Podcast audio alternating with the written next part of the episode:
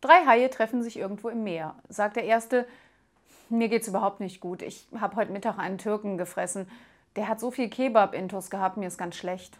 Sagt der zweite, das ist doch noch gar nichts. Ich habe letzte Woche einen Russen gefressen. Der hat so viel Wodka-Intus gehabt, mir ist immer noch ganz schwummrig.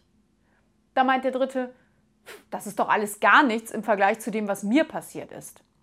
Ich habe letzten Monat einen Bayern gefressen. Der hat so viel Luft im Kopf gehabt, ich kann noch immer nicht richtig tauchen.